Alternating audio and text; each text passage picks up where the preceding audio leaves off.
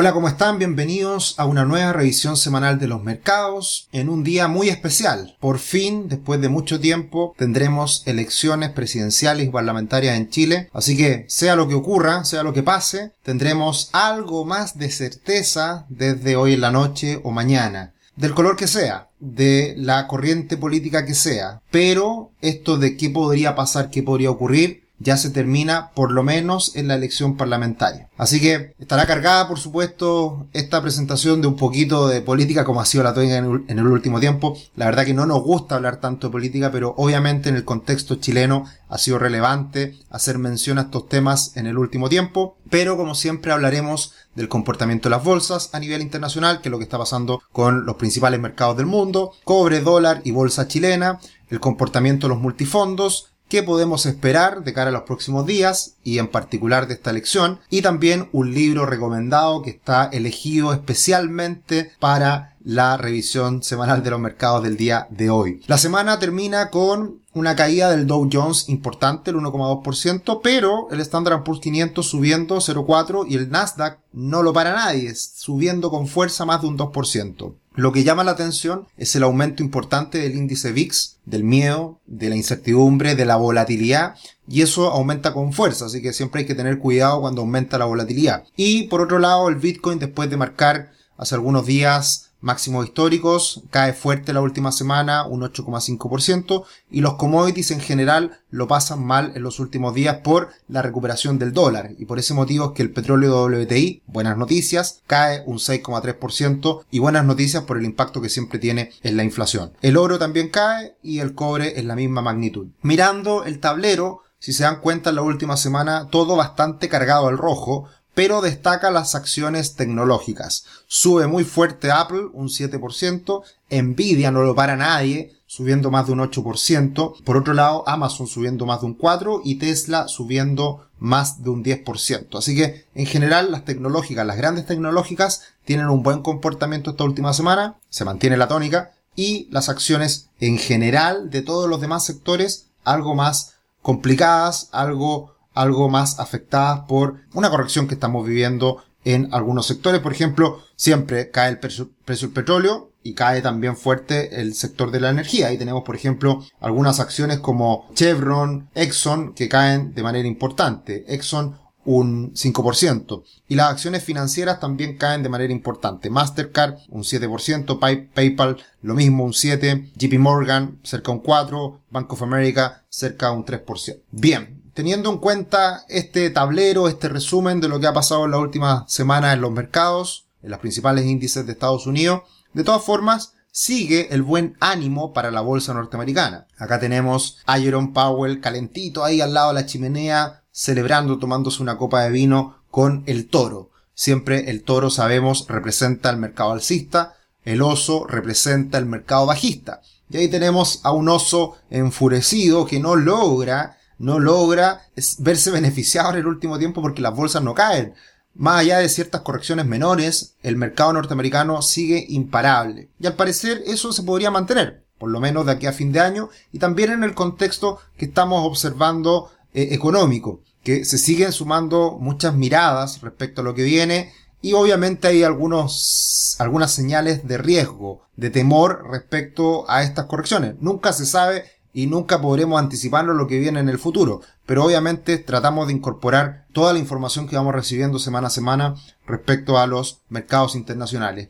Y en la última encuesta de Bank of America, a los analistas, hay algunos aspectos importantes a tener en consideración. Por ejemplo, en la revisión de noviembre cae el principal riesgo que es la inflación. En octubre había aumentado considerablemente el principal temor respecto al aumento de la inflación. Cae ese temor respecto a la inflación y lo que aumenta fuerte es el hecho de que los bancos centrales sigan subiendo las tasas de interés en particular el Banco Central de Estados Unidos, la Reserva Federal. Eso aumenta. Por lo tanto, acá estamos viendo un cambio de, de una preocupación, inflación, respecto a la al principal temor de los mercados financieros que es el cambio en las tasas de interés. Por lo tanto, ya la inflación es un hecho, ya la inflación se ha mantenido en niveles altos, ya no se ve como algo tan transitorio y por lo tanto hoy en día lo que más está siendo mirado por parte de los analistas, los inversores es este aumento de la tasa de interés por parte de Estados Unidos. China como riesgo se mantiene más o menos estable y aumenta también el riesgo respecto a la burbuja de activos que eso es evidente, lo hablamos semana a semana, no para de subir la bolsa norteamericana y en la medida que siga ese impulso, ese rally, obviamente hay mayor riesgo de que se esté incubando una burbuja en los activos, particularmente en la bolsa. Así que muy importante va a ser lo que ocurra en los próximos meses con la Reserva Federal. ¿Qué tanto va a subir la tasa el próximo año? Ya es un hecho que el próximo año la va a subir. El tema es cuántas veces y con qué rapidez. Hasta ahora ha aumentado fuertemente en que se suba la tasa de interés el próximo año en tres ocasiones, o sea que se vaya más o menos al 1% como tasa de interés de referencia, que de todas formas es bastante baja comparando también con el resto del mundo. Y lo que aumenta esta posibilidad es que después de una fuerte caída en los indicadores económicos de Estados Unidos respecto a la expectativa, ahora han sido superadas las expectativas de estos indicadores económicos en Estados Unidos. Entonces, sumando una mayor probabilidad de que la Fed suba las tasas y con indicadores económicos que han ido recuperándose en el margen, estamos viendo un fuerte incremento en el dólar. El dólar se ha visto muy beneficiado en las últimas semanas por estas cifras de inflación, por estas cifras en general más positivas y porque todo esto apunta a que la Reserva Federal va a subir las tasas el próximo año de manera definitiva y más de lo que se esperaba hasta hace algunas semanas. Con un dólar al alza, los commodities caen. Con un dólar al alza, los mercados emergentes se ven afectados. Y por lo tanto, todo esto da la sensación de que Estados Unidos todavía se va a ver mejor en el margen que otras, otros países del mundo. En particular, los países emergentes. ¿Y qué es lo que eh, se ve como algo positivo de cara al futuro, más bien en el corto plazo? Es que ya estamos saliendo de la pandemia de manera definitiva y eso se está viendo en muchas cifras. Y una de las cifras que eh, son llamativas es que hoy día existe un exceso de acumulación de dinero por parte de las familias en Estados Unidos y también en el mundo, pero en Estados Unidos son los principales análisis que se realizan. Y por lo tanto lo que vimos en el último tiempo es esta, este exceso de acumulación de dinero, también lo hemos visto en Chile, hay varios indicadores que muestran cómo, por ejemplo, las cuentas corrientes, las cuentas vistas han aumentado los niveles de dinero ahorrado por los retiros del 10% y por los IFE. Y por lo tanto, toda esta acumulación de dinero en algún momento se va a tener que gastar. ¿Y por qué no se ha gastado hasta ahora del todo? Porque todavía existe esa incertidumbre de qué va a pasar en el futuro. Pero cuando esa incertidumbre comienza a bajar, ese exceso de acumulación de efectivo o ese incremento patrimonial por parte de las familias o en las cuentas de ahorro, eso luego se empieza a gastar, ya sea inversión o gasto. Y hemos visto en Estados Unidos, por ejemplo, un incremento después de la pandemia en el uso de las tarjetas de crédito. Y eso obviamente da cuenta de que las familias están saliendo a consumir, a gastar y están nuevamente confiando en el crédito porque ven un futuro más auspicioso. Y esto va de la mano también con el incremento del patrimonio por parte de los hogares, el gráfico que está al costado derecho, esto extraído de uno de los últimos informes de BCA, y en el lado izquierdo tenemos que hoy día también existe una alta probabilidad de que los bancos comiencen a entregar nuevamente créditos a las familias, a los hogares. Por lo tanto, mayor consumo, mayor gasto, mayor acceso al crédito, todo esto va a llevar a que la economía siga teniendo implicancias alcistas para la inflación, siga incrementando el valor de los activos y por lo tanto todo esto se, se extienda por un tiempo más y se mantenga en un escenario bastante caliente, como se dice a la economía, cuando está este aumento de los precios y cuando hay optimismo económico. Esto, por supuesto, en Estados Unidos y siempre suele ser un buen faro, una buena luz a futuro respecto a lo que puede pasar en el mundo también. Bueno, como siempre los dejo cordialmente invitados a que se suscriban a nuestro canal de YouTube, que nos den me gusta, que hagan sus comentarios. Estamos contentos de seguir creciendo en redes sociales. Estamos acompañándolos para entregarle mayor educación financiera y asesorarlos financieramente. Cualquiera que requiera de una asesoría financiera independiente nos puede contactar, mandar un correo a contacto arroba rubix.com. Hacemos reuniones de diagnóstico para evaluar la situación financiera de nuestros posibles clientes y ayudarlos en la construcción de patrimonio, la planificación al futuro, etc. Por supuesto, también nos pueden seguir en Instagram, en Twitter, tratamos siempre de estar subiendo contenido. Bien, pasando al contexto más local, mirando siempre el cobre, el cobre se mantiene en esta lateralización, prácticamente en la parte intermedia de este gran rango entre los 4 dólares y 4 dólares con 80. Eh, se ha dicho en el último tiempo que ha habido un aumento en la demanda y también, mucho más importante, una disminución en la oferta de cobre. Y por ese motivo es que los precios del metal rojo se han mantenido bastante sólidos. Vamos a ver qué pasa con el dólar a nivel internacional. Si sigue subiendo mucho más, el cobre se podría ver afectado, se podría ver perjudicado en las próximas semanas. Y las grandes novedades que tuvimos en los últimos días en Chile fue el dólar, que estuvo bastante volátil y en cosa de una semana subió cerca de 40 pesos. ¿Por qué pasa esto? ¿Por qué subió tan fuerte el dólar? No es tanto por las elecciones, que si bien tiene impacto y obviamente venían las elecciones de hoy, presidenciales, parlamentarias, obviamente que eso tiene algo de impacto, pero en general ya sabemos más o menos lo que viene. Y, todavía no hay nada claro, sabemos que va a ocurrir algo hoy día, pero no tenemos muy claro qué es lo que va a pasar. Pero creo yo hoy día lo más importante es ver cómo va a quedar el Parlamento. Eso ya lo sabíamos, no hay ninguna novedad. Obviamente, desde hace muchas semanas atrás viene esta incertidumbre, muchos inversionistas dolarizarse, sacar, la plata de Chile, etc. Por tanto, ¿qué es lo que impacta esta última semana? Fue una decisión del Ministerio de Hacienda muy importante, que fue sorpresiva. Venía, venía liquidando 160 millones de dólares todos los días. Y de un momento a otro dejó de vender no vendió estos 160 millones de dólares y por ese motivo el dólar entre lunes, martes, miércoles se pega un salto de 20 pesos o más. Y esto es porque esa cantidad, que no es poca, 10-15% del mercado del dólar en Chile, de venta asegurada, sale. Y luego, hacia el final de la semana, anuncia Hacienda nuevamente que va a volver a, liquidar dólares desde mañana lunes, 80 millones de dólares menos que lo anterior, pero de una manera fija, estable de aquí a fin de año. Entonces, esto tuvo un impacto porque fue llamativo, fue algo que no se esperaba. Y obviamente esa cantidad de dólares que se estaban asegurados liquidando de repente desaparecen y por ese motivo es que saltan las compras con fuerza. Por ese motivo llegó el dólar a 840 pesos y luego con el nuevo anuncio vuelve a situarse bajo 830, que 830 hoy día creo es un nivel crítico para el dólar. ¿Qué puede pasar mañana con el dólar? No tenemos idea. Puede subir 10 pesos, 20 pesos sin problema. Puede caer 10, 20 pesos también. No sabemos qué es lo que va a pasar. Y eso va a depender mucho de el análisis que uno puede hacer respecto a los porcentajes que tenga cualquier candidato. Primero presidencial y luego también, muy importante, insisto, parlamentario. Vamos a hablar un poco más de eso hacia el final de la presentación. La bolsa chilena también tuvo una corrección importante en los primeros días de la semana y cierra la semana con un alza superior al 1%, cerca de un 2%. Pero la verdad que no cambia mucho el panorama para la bolsa chilena, sigue en este rango muy amplio también, entre 4.000 y 4.500 puntos.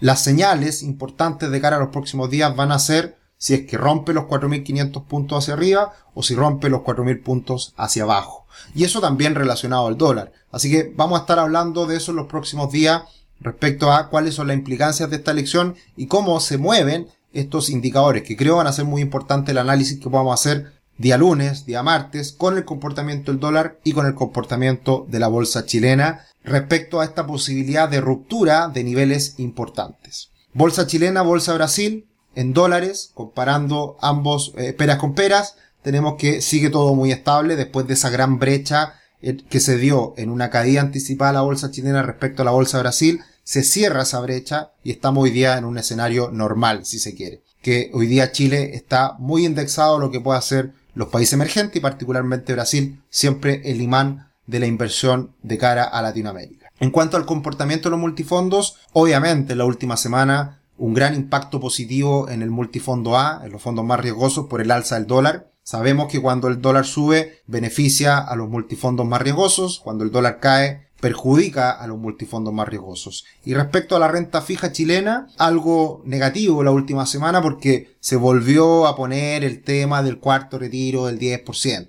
¿Por qué? Todos querían estaban desesperados que se aprobara el viernes. ¿Para qué? Obviamente para salir en la foto, y ni siquiera eso, porque obviamente era muy difícil de que se aprobara, de que avanzara. Pero ¿qué querían hacer los parlamentarios? Decir que están a favor del cuarto retiro del 10%. ¿Para qué? Para que sepan que están comprometidos con la gente y voten por ellos. Finalmente esto es pura propaganda política, es un desastre, es un asco. Es demasiado evidente lo que hacen los parlamentarios chilenos para poder ganar un, par de votos. Y lo, lo, peor es que la gente les cree. Lo peor es que la gente va a votar por ellos de todas formas. Yo a mí me tiene muy desilusionado lo que ha pasado en el Parlamento este año. Porque la verdad, llevamos dos años, dos años del estallido social. Y no se ha movido una coma de respecto a las pensiones. Se podrían haber hecho muchas cosas, pero ¿por qué no se ha querido hacer? Porque sabían que haciendo nada respecto a las pensiones podían ganar algún voto, algún voto de parte de la gente. Y también porque muchos no querían que en este gobierno, un gobierno de derecha, avanzara un proyecto de ley, avanzara un cambio, una reforma importante en las pensiones. Entonces, es tan evidente lo que hacen los políticos, es tan evidente el que finalmente quieren solamente sacar réditos políticos para ellos y poder perpetuarse en el poder es tan evidente y que no piensan lamentablemente las personas, la gente, que queremos cambio, que queremos que esto se solucione, queremos avanzar, pero no ha ocurrido. Quede como quede el sistema de pensiones, pero hay que hacer mejoras, por supuesto. Yo tengo una opinión respecto a cómo debería ser el sistema de pensiones. Da lo mismo. Eh, el tema está en que se avance y en que realmente mejoremos las pensiones. Y eso depende de los políticos, y no lo han hecho. Así que bueno, Ahí tenemos algún ejemplo, eh, un descargo en este día tan especial respecto a lo que ha pasado lamentablemente en política y que tiene efectos. Tiene efectos, por supuesto, en los multifondos, en la economía, en las inversiones a futuro, en lo que vamos a hacer todos los ciudadanos en Chile de cara a los próximos meses. Bien, ¿qué podemos esperar de cara al futuro? Primero, una mirada a nivel internacional. Ya veníamos comentando hace semanas esta lógica de la estanflación, estancamiento económico con mucha inflación y vemos en este gráfico de Bloomberg que se está dando esa situación. Todavía no a esos niveles porque todavía Estados Unidos espera que el próximo año crezca cerca de un 4%, pero la inflación está aumentando, la inflación subyacente está aumentando a pasos agigantados. Por lo tanto, esa es la estimación que hoy día necesitamos para saber qué es lo que viene el próximo año. Estados Unidos creciendo cerca de un 4%, con inflación galopante, subiendo, manteniéndose elevada. ¿Cómo va a variar esto en el futuro? Lo iremos observando semana a semana. Pero ya se ven luces claras respecto a este escenario de menor crecimiento económico y mayor inflación. Ahora, de todas maneras, esto todavía está en niveles bastante, si se quiere, normales. O sea, de todas formas, Estados Unidos crece y todavía la inflación no está desbocada. Y en este contexto todavía es algo positivo para el mercado. Este es un gráfico que ha venido actualizando Goldman Sachs eh, en los últimos meses ya era muy optimista para este año 2021 y la verdad que sus expectativas optimistas se han superado y por lo tanto sigue esperando un buen comportamiento para la bolsa de cara al 2022. ¿Cuánto espera que suba el Standard Poor's 500 para el próximo año? A 5.100 puntos aproximadamente. ¿Qué quiere decir esto? Un alza respecto a los niveles actuales de cerca de un 8 o 9%. En general, las corredoras de bolsa, los bancos de inversión, siempre tienen perspectivas más o menos en ese ámbito de cara al futuro. Es bastante estable y predecible incluso. Pero bueno, siempre es un referente Goldman Sachs y, y es bueno ver en base a qué está haciendo esta proyección, que es obviamente teniendo en cuenta el aumento en las utilidades eh, esperadas por parte de las empresas norteamericanas. Así que muy importante, muy relevante este análisis y esta mirada optimista que tiene Goldman Sachs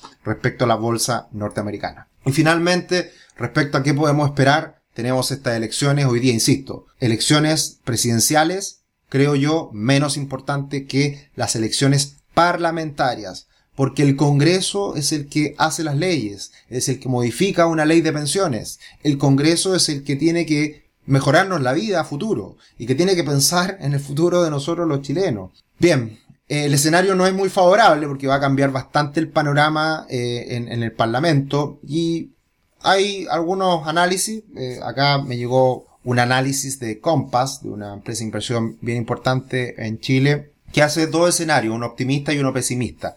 El optimista es teniendo que la derecha asegura un tercio de la Cámara de Diputados, lo cual puede frenar muchas leyes, muchos cambios de leyes muy radicales, ¿ya?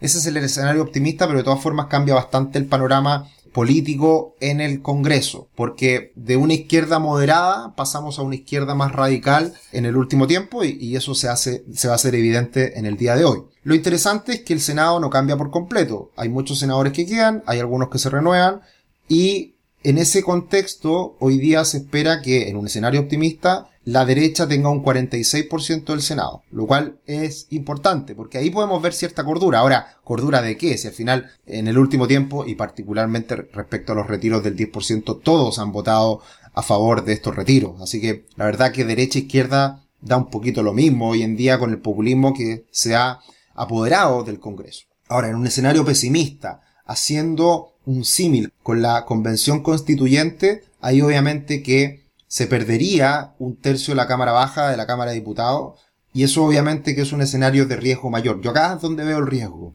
Si se repite el panorama electoral de la Convención Constituyente de cara al Congreso, puede haber chipe libre para que una izquierda más radical se apodere de los cambios políticos de cara al futuro. Y eso no, no viene tan de la mano del presidente, insisto está mucho más relacionado a el color político del Congreso. Ahora, el que sea derecha, izquierda, esto es netamente por un tema de equilibrios. Por eso se habla de izquierda, derecha. Eh, eso es lo importante. Al final, gran parte del avance económico de Chile en los últimos 30 años, del cual yo destaco y, y creo que ha sido evidente, viene de cara a los acuerdos, de cara al equilibrio. Y esos equilibrios se han estado perdiendo en el último tiempo. Ese es el riesgo.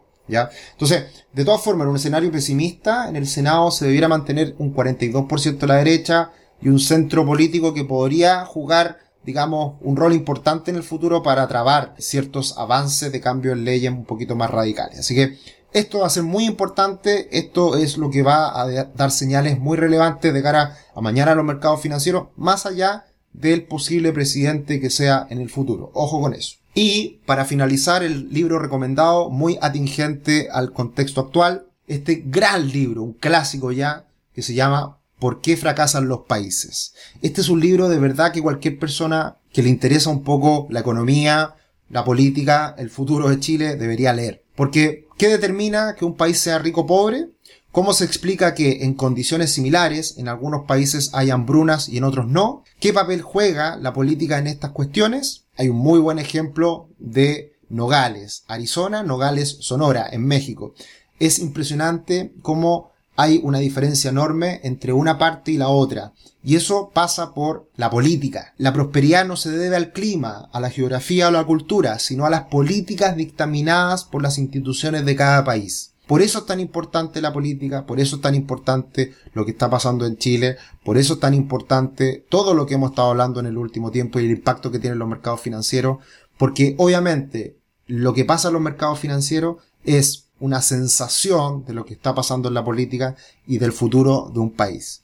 Creo que hay mucho en juego, Creo que hay cambios que se están desencadenando de manera bastante acelerada y veremos cómo eso sigue en el futuro. Estaremos analizando, estaremos observando lo que está ocurriendo y estaremos acompañándolo en sus decisiones financieras respecto a lo que pase sea positivo, negativo, normal, neutral, lo iremos comentando. Tratando de ser lo más objetivos posible, tratando de acompañarlo en esta incertidumbre, que lo vemos día a día en nuestros clientes. La verdad que hay mucha preocupación y queremos tratar de siempre estar acompañando en esa preocupación. Siendo objetivos, mirando los datos, mirando lo que pasa en los mercados, mirando lo que pasa en la economía, en la política. Así que acá estaremos y bueno, vayan a votar y, y nada, esperemos que todo sea para mejor y todo sea para que tengamos un país más próspero en el futuro. Es la única manera de que podamos avanzar todo y, y también nos podamos reenconchar. Eso es tan importante después de un par de años tan complejos en que no hemos peleado tanto. La idea es que nos reencontremos y esperemos que así sea a partir de estas elecciones, ya finalizando un año tan polarizado